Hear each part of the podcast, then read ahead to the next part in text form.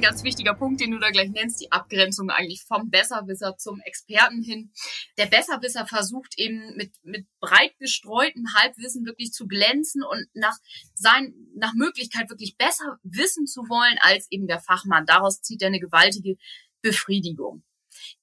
Experten sind in ihrer eigenen Krankheit oft vor allen Dingen wirklich sehr, sehr gut informiert, gerade chronisch Kranke können einem im Beratungsgespräch, wenn sich das mal so ergibt, viele Informationen bieten, die wir in der Apotheke so normalerweise gar nicht haben. Da kann man wirklich ganz viel lernen und interessante neue Ansätze auch mal mitbekommen. Denn diese Kunden sind gut informiert, haben ein wirklich tiefes Fachwissen zu diesem einen Bereich und wollen uns gar nicht in dem Sinne belehren.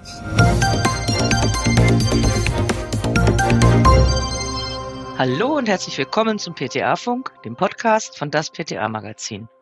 Mein Name ist Julia Pflegel und ich bin die Chefredakteurin des Magazins. Sie kennen sie alle, die Apothekenkundinnen und Kunden, die grundsätzlich alles besser wissen und in der Regel ein breit gestreutes Halbwissen um sich verbreiten und außerdem beratungsresistent sind. In unserer neuen Episode von PTA-Funk spielt PTA Britta Fröhling aus unserem PTA-Beirat die Besserwisserin Frau Nerventod, die ein Erkältungspräparat für ihren Mann kaufen will. Redakteurin Stefanie Fasnacht übernimmt den Part der beratenden und bald mehr als genervten PTA. Es kommt, wie es kommen muss. Das Gespräch eskaliert. Im Anschluss an den Dialog analysieren Fastnacht und Fröhling, was falsch gelaufen ist und geben Tipps, wie man besser Wissende in Schach halten kann. Neugierig geworden? Dann gleich mal reinhören. Viel Spaß dabei. Guten Morgen.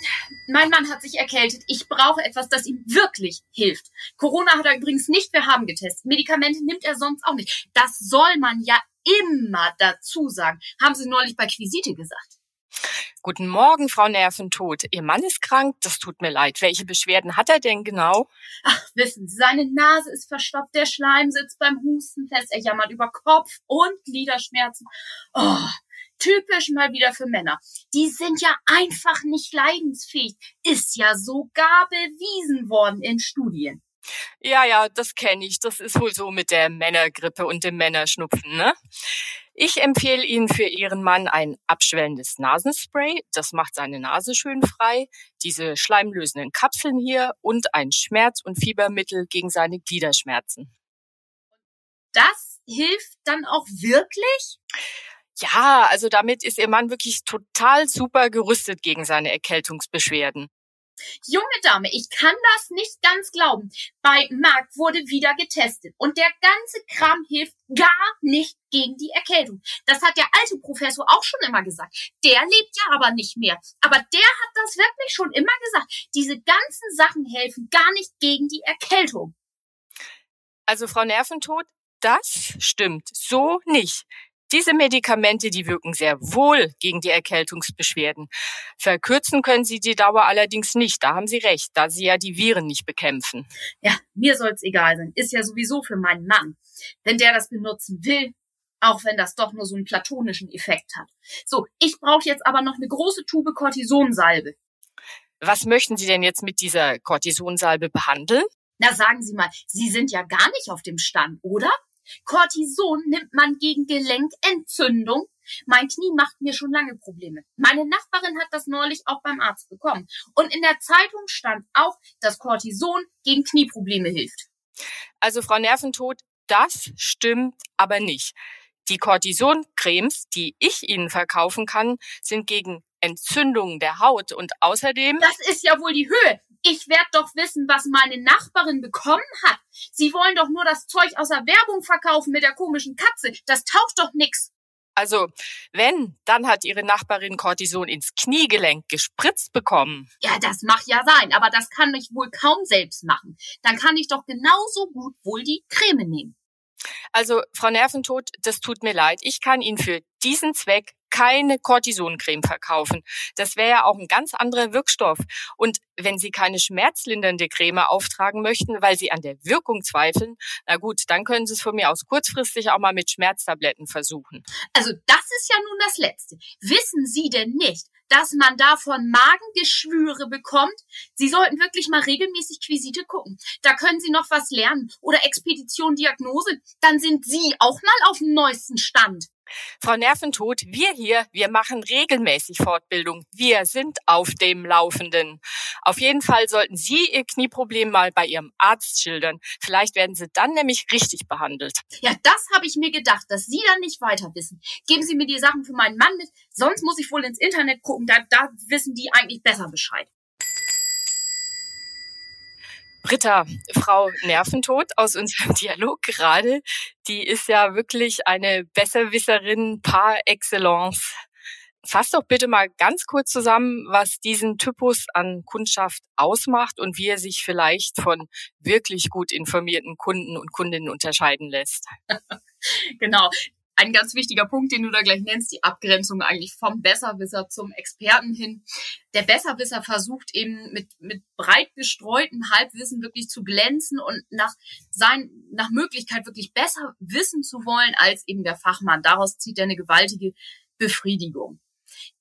Experten sind in ihrer eigenen Krankheit oft vor allen Dingen wirklich sehr, sehr gut informiert, gerade chronisch Kranke können einem im Beratungsgespräch, wenn sich das mal so ergibt, viele Informationen bieten, die wir in der Apotheke so normalerweise gar nicht haben. Da kann man wirklich ganz viel lernen und interessante neue Ansätze auch mal mitbekommen.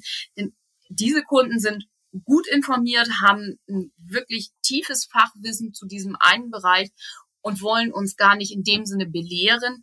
Das ist eben das, was wirklich der Besserwisser möchte. Er möchte uns was Neues erzählen. Er möchte glänzen und nachher sagen können, und ich habe es besser gewusst. Ja, genau.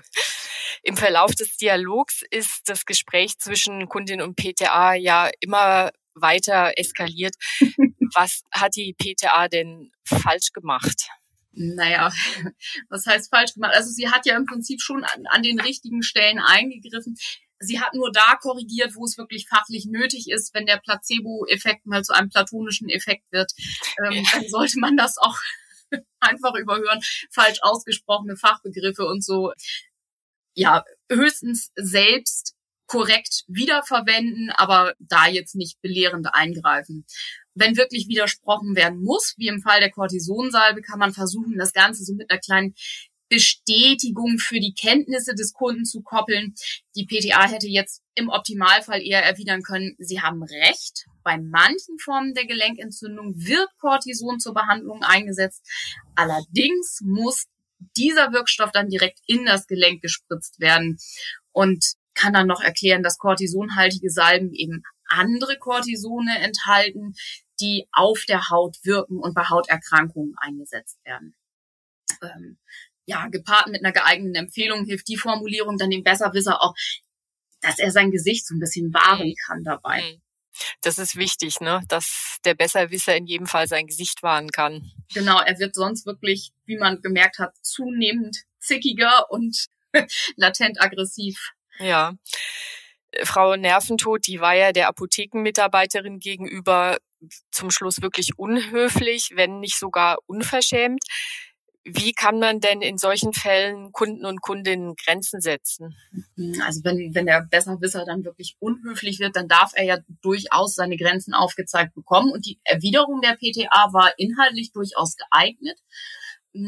Der Tonfall ist natürlich auch ein ganz wichtiges Instrument. Also man merkte, die PTA ist jetzt auch wirklich angefressen gewesen und hat dann auch ja heftig bis zickig geantwortet. Das ist wichtig, dass wir versuchen, so sachlich wie möglich zu bleiben, in einem ruhigen Ton, versuchen doch nochmal irgendwie das Lächeln sozusagen in die Mundwinkel zu bekommen, weil auch das hilft, einen freundlicheren Ton anzuschlagen. Und dann kann eben vermieden werden, dass so ein gereizter Ton letztlich zur Eskalation führt. Mhm.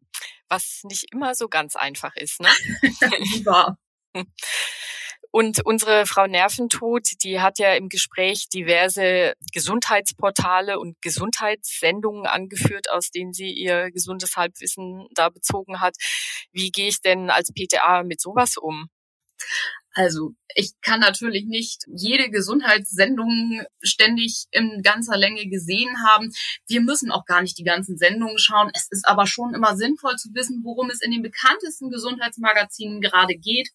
Hier oben bei uns im Norden gab es eins, das immer mittwochs abends läuft und man wusste, am Donnerstagmorgen muss man dann entsprechend vielleicht mal eben im Internet einfach nachgucken, worum ging es in der Sendung wenn plötzlich fünf Kunden nacheinander reinkommen und irgendwas über Vitamin D wissen wollten. Dann weiß man, aha. Es war einfach abzusehen, okay, darum ging es und dann kann man sich ja auch den entsprechenden Beitrag vielleicht mal eben online angucken. Ein Blick auf die Websites der Sender kann da eben helfen.